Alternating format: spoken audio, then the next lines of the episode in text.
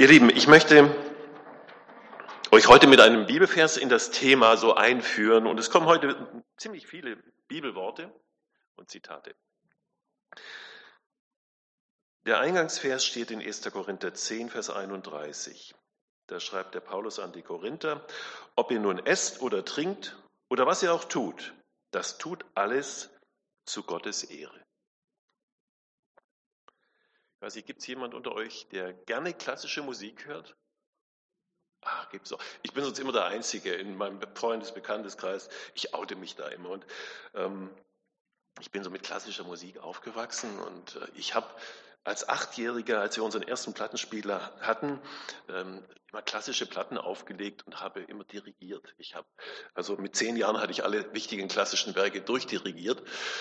Äh, irgendwie war ich da total verpeilt, anders als die Kinder sonst. Und, ähm, und ich höre heute noch lieben gerne klassische Musik. Natürlich auch andere, aber besonders gerne klassische Musik. Und ich höre gerne Schumann und Schubert und Brahms und alles. Aber von allem kann ich nicht so viel hören. Aber es gibt einen Komponisten, den kann ich immer hören. Und den brauche ich dann auch manchmal, wenn ich anderes gehört habe, wie so eine reinigende Dusche. Und das ist so der Johann Sebastian Bach. Das ist einfach so. Ähm, und ich habe mich immer gefragt, was ist das Geheimnis dieser Werke? Den kriege ich irgendwie auch nicht satt. Ich kriege einen Brahms irgendwann mal über oder so, aber einen Bach kann ich immer hören. Hm.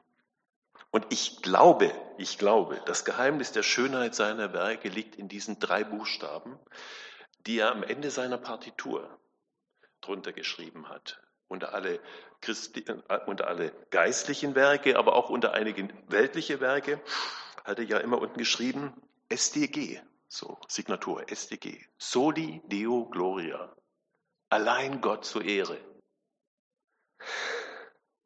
Mit dieser Grundhaltung hat er komponiert und seine genialen Werke geschaffen. Aber das war auch seine Grundhaltung in seinem Leben. Da hat er ja kein Hehl draus gemacht. Und darum soll es heute in unserer Predigt gehen. In der Predigt möchte ich das ein bisschen näher beleuchten. Ist es nicht genau das,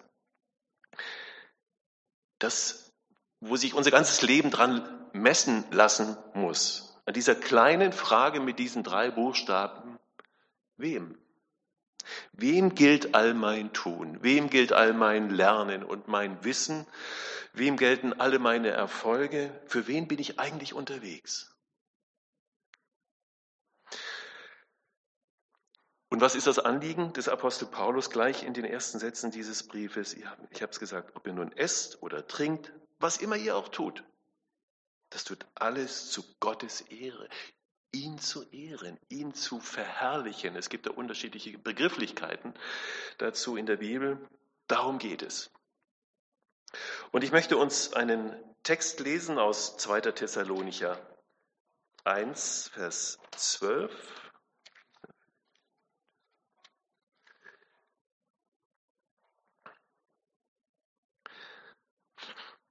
Da heißt es, 2. Thessalonicher 1, 11 und 12, die Verse. Deshalb beten wir, also Paulus mit seinen Leuten, deshalb beten wir auch alle Zeit für euch, dass unser Gott euch würdig mache der Berufung und vollende alles Wohlgefallen am Guten und das Werk des Glaubens in Kraft. So, und jetzt kommt's. Damit, damit in euch verherrlicht werde der Name unseres Herrn Jesus und ihr in ihm nach der Gnade unseres Gottes und des Herrn Jesus Christus, damit in euch verherrlicht werde der Name unseres Herrn Jesus. Darum geht es. Ihn zu verherrlichen, ihn ehren. Auch in den Liedern, die wir gerade gesungen haben, ging es genau darum. Und ich mag diesen Lobpreisteil in den Gottesdiensten deshalb, weil ich ihn einfach auch brauche. Ich kann das für mich ganz persönlich sagen. Man kommt ja so mit allen möglichen Gedanken in so einen Gottesdienst. Und mir ist das eine ganz große Hilfe, diese, diese Lieder, dieses gemeinsame Singen, damit man sich so ausrichten kann, konzentrieren kann. Und wir singen diese Lieder ja nicht, weil wir Gott etwas vorsingen wollen, weil wir Gott ein Ständchen bringen wollen, sondern weil sich Liebe ausdrücken möchte. Liebe sucht sich einen Weg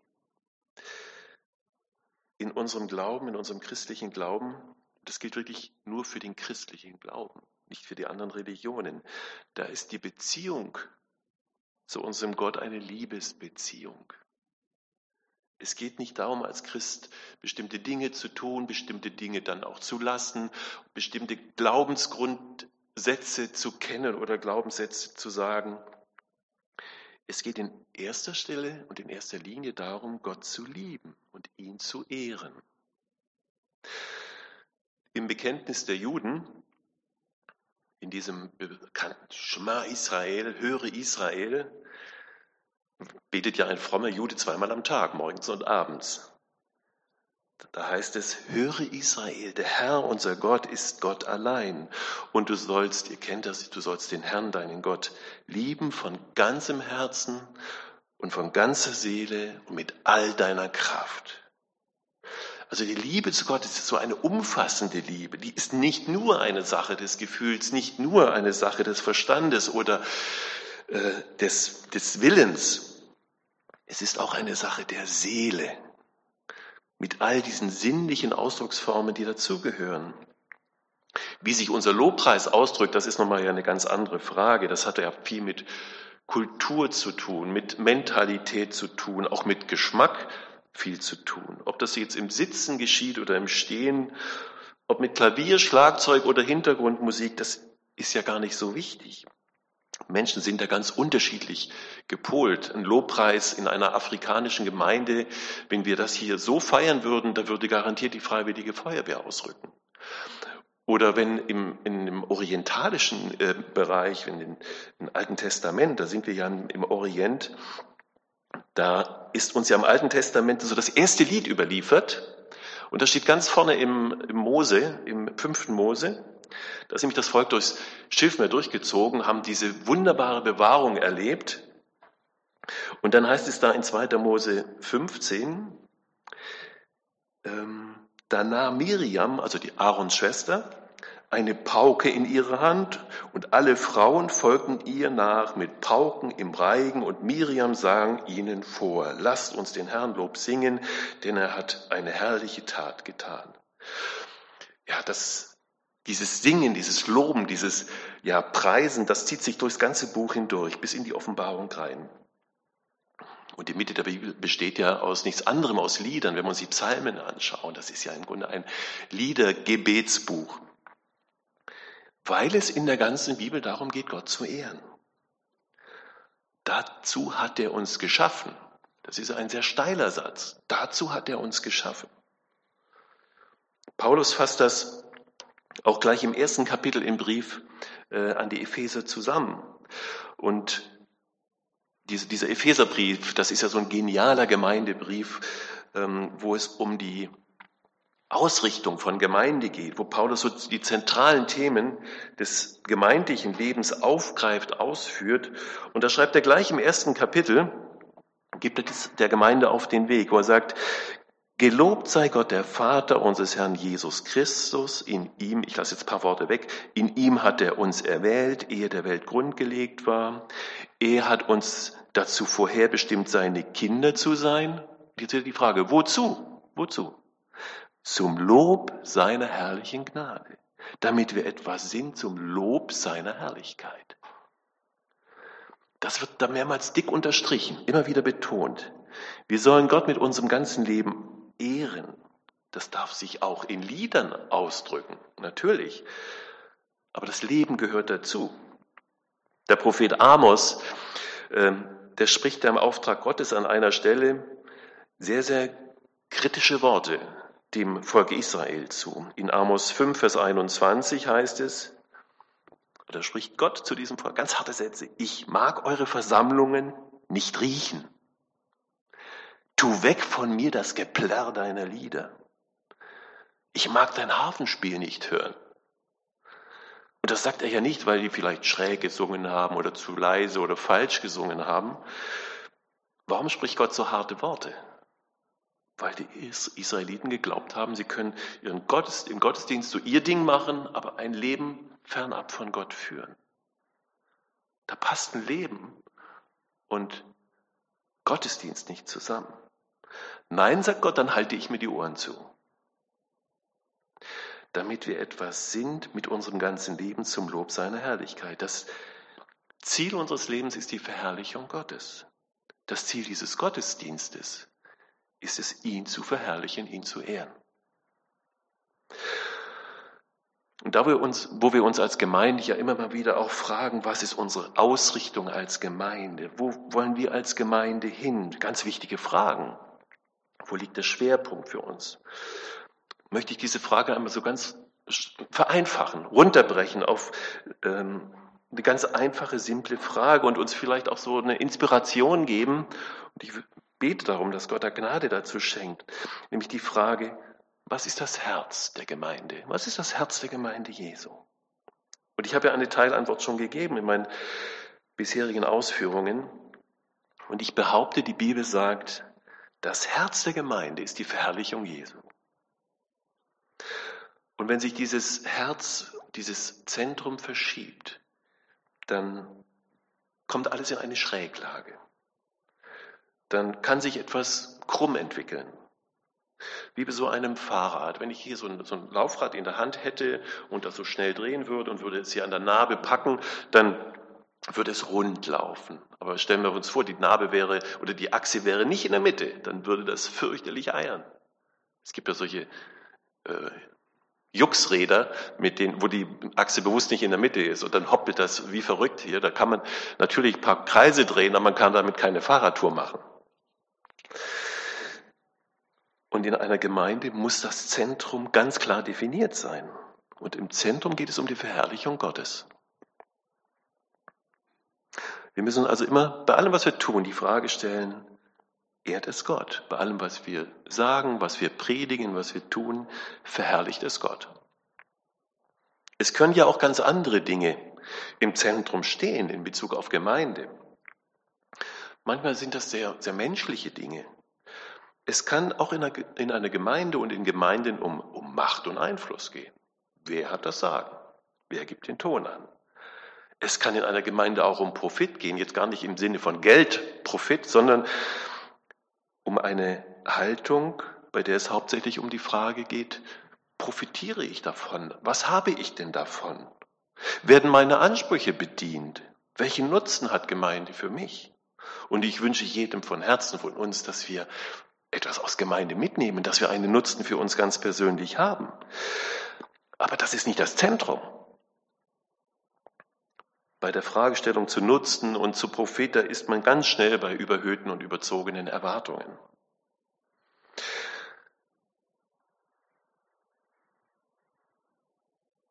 Ich möchte uns ein paar Bibelstellen nennen, wo das so deutlich ist, was Jesus am Herzen lag, aber auch was dem Apostel Paulus für seine Gemeinden am Herzen lag.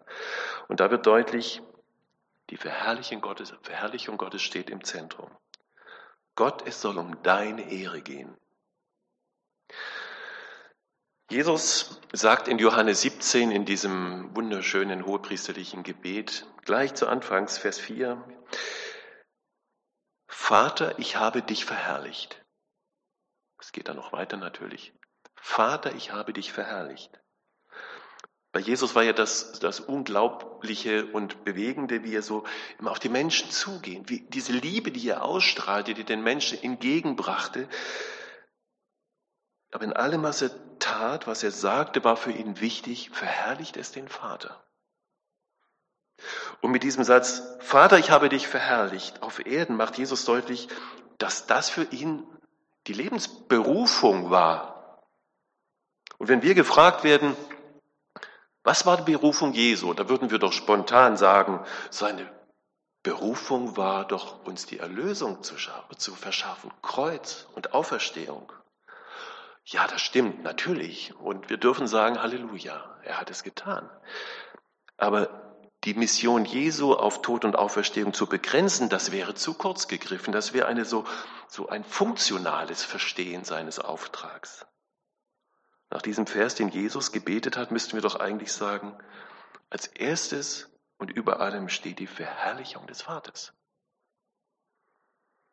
Am Ende seines Lebens sagt Jesus zu seinem Vater, Vater, ich habe dich verherrlicht. Und dann, als Jesus seinen Jüngern, bevor er zu seinem Vater geht, den Heiligen Geist ankündigt, eine ganz zentrale Stelle in Johannes 16, da sagt er, über den Heiligen Geist.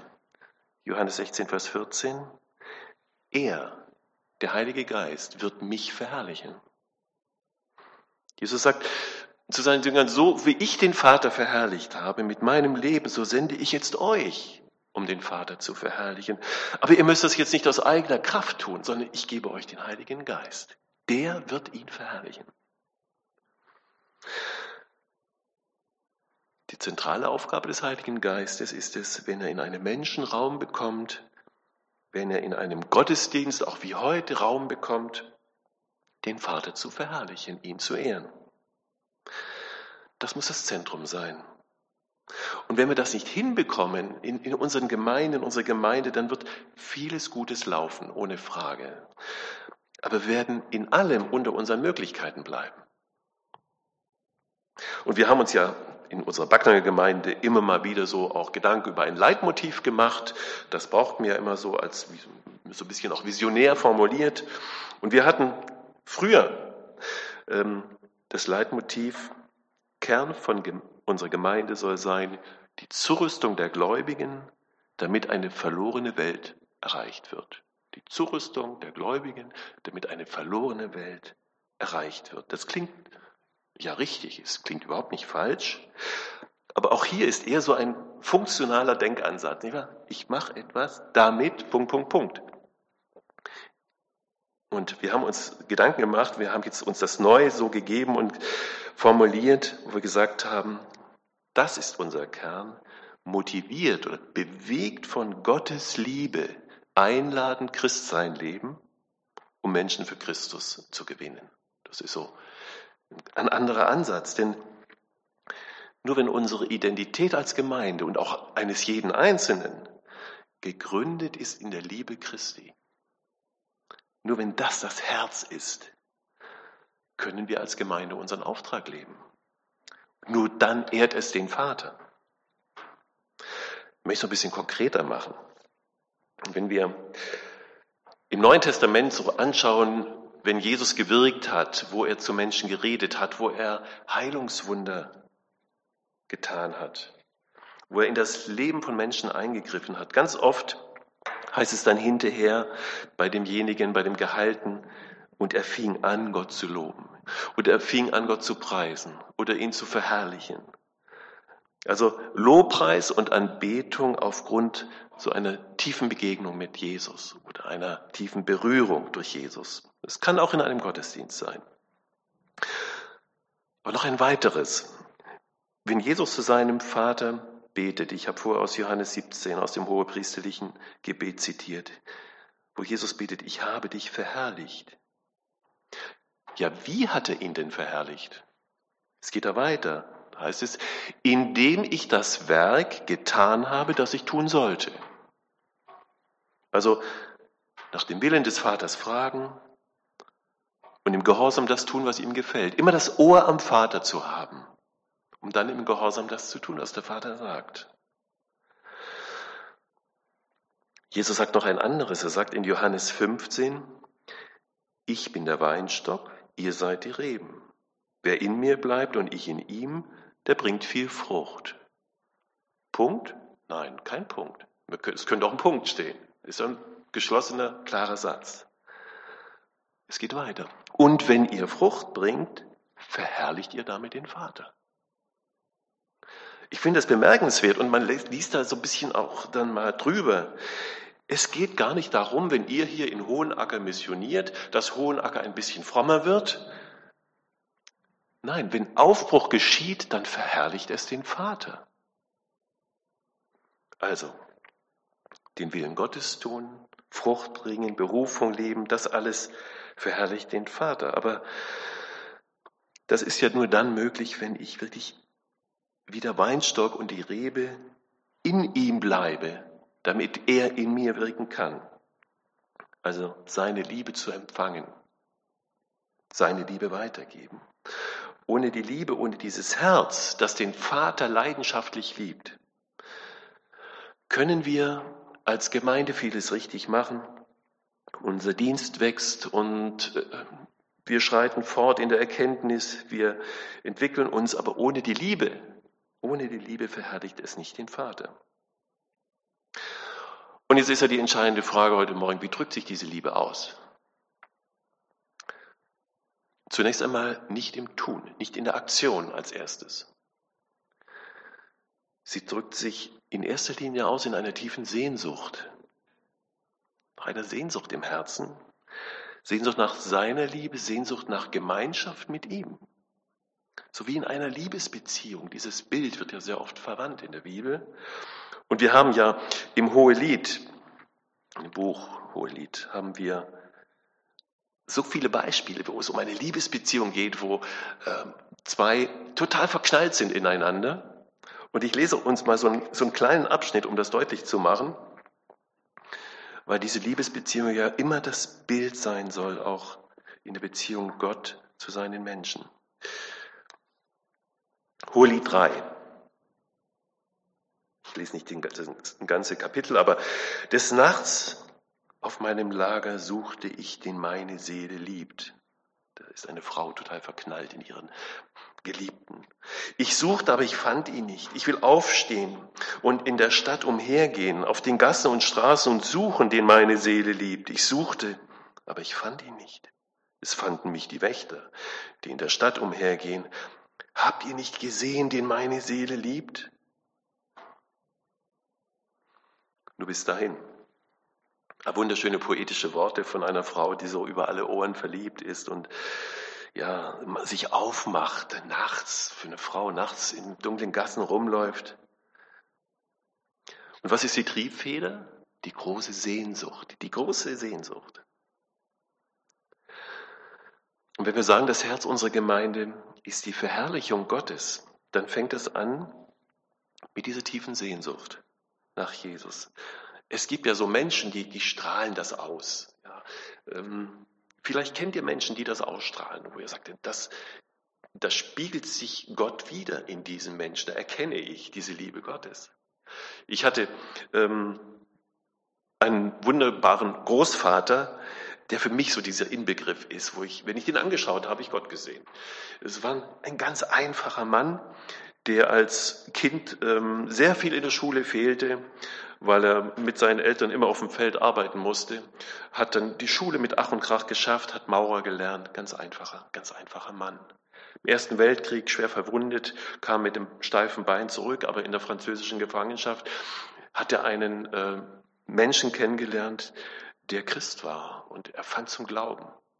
Und er war so bewegt und es hat ihn so umgehauen in seinem Leben. Der konnte von da an über nichts anderes mehr reden als über Gott und Christus und Jesus und was ihn bewegt. Und ich bin sehr oft als Kind zu meinen Großeltern gegangen und da saß mein Großvater immer äh, sein steifes Bein auf dem Stuhl abgelegt vor einer großen Bibel, war ein Riesenteil, das hat er nur zum Essen weggeschoben, die Bibel. Aber wenn ich mit ihm gesprochen habe, dann waren wir immer sehr schnell bei dem Thema Jesus. Aber nie mit erhobenem Zeigefinger. Er hatte so diese Begeisterung, die nie äh, schwärmerisch war. Aber es, ist ein, es gibt so Menschen, wenn man die anschaut, da, da erkennt man diese Sehnsucht und äh, diese Liebe, die sie ausstrahlen. Und jetzt kann man natürlich nicht, äh, ich wünsche mir es bei mir manchmal, dieses Feuer der Leidenschaft und der Liebe so mit dem Schalter anschalten. Geht ja nicht. Aber was wir können, ist wahrzunehmen, habe ich diese Sehnsucht nach Jesus oder habe ich sie nicht? Ist da etwas bei mir vielleicht müde geworden oder sogar eingeschlafen, was mal vorhanden war? Und dann kann ich ja die Entscheidung treffen, ja, es ist halt so. Oder ich kann bitten, Herr, entzünde in mir diese Sehnsucht ganz neu. Ich glaube, dass wir auch als Gemeinde nur dann wirklich weiterkommen, wenn Gott uns in diesem Punkt einmal so immer wieder wachrüttelt und schüttelt, dass diese Sehnsucht neu geweckt wird. Aber dass wir uns auch gegenseitig schütteln. Und der Verfasser des Hebräerbriefes schreibt ja, lasst uns aufeinander Acht haben und uns anreizen zur Liebe, also anspornen zur Liebe. Das macht der Gemeinde aus. Wir brauchen uns gegenseitig, um uns anzuspornen. wenn ich vorher so das Leitmotiv zitiert habe, das wir uns äh, in Backnang als Gemeinde gesetzt haben, motiviert von Gottes Liebe, einladen, Christ sein, leben, um Menschen für Christus zu gewinnen, dann gehört Ihr Einschlussgedanke jetzt dazu. Wer sich auf die Suche nach den verlorenen Schafen macht, wo darf der nicht hingehen? In den Stall. Die verlorenen Schafe, die verlorenen Schafe sind eben nicht im Stall. Das dürfen wir nie vergessen. Und die Frage ist, sind wir in Bewegung? Be bewegen wir uns auf Menschen zu? Gehen wir hinaus, um Sehnsucht zu stillen? Das ist eine Frage, die wir uns immer wieder stellen. Wie kann das gehen? Wie soll das gehen in der Gemeinde? Denn es ist ja eine Sehnsucht bei jedem Menschen im Herzen, aber die meisten Menschen stillen, sie an der Stelle, stillen diese Sehnsucht an der falschen Stelle. Und nehmt zu diesem Schlussgedanken einfach ein Bild mit nach Hause heute. Bilder sind ja mehr als Worte und Jesus hatte so oft in Bildern geredet, weil die besser haften bleiben. Heute ist es mehr so ein Videoclip. Es geht um ein ähm, Orchester in einer europäischen mittelgroßen Stadt. Dieses Orchester steht für mich jetzt so ein bisschen als Bild für Gemeinde, weil hier etwas passiert, was ähm, auch für Geme auf Gemeinde übertragbar ist. Ähm, vielleicht zwei, zwei Sätze noch vorweg, bevor du startest, äh, Clemens. Dieses Orchester hatte ein ähnliches Problem, das wir in unseren Gemeinden, also wir in Backnang haben. Ähm, die haben tolle Musik gemacht zwar, aber es kamen immer weniger Menschen in die Konzerte. Ein Orchester lebt von, der, von den Konzertbesuchen. Es wurden immer weniger, vor allem die jungen Leute blieben aus. Es gab zwar noch einen relativ hohe, hohen Anteil an so Abonnenten, aber das waren eher so die Älteren und die sind ja irgendwann mal nicht mehr da. Die haben sich Gedanken gemacht, was müssen wir tun, damit die Leute wieder zu uns kommen? Eine Krisensitzung nach der anderen. Müssen wir unser Programm ändern? Sind wir nicht gut genug? Sind vielleicht andere besser, attraktiver geworden?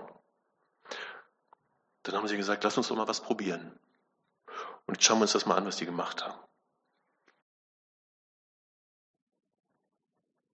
Also da ist Begeisterung entstanden, da ist der Funke übergesprungen, ähm, wo sich die Musiker auf die Menschen zubewegt haben. Und ich glaube, darauf kommt es an in Bewegung bleiben, uns auf die Menschen zubewegen, damit durch uns der Name Jesu verherrlicht wird. Amen.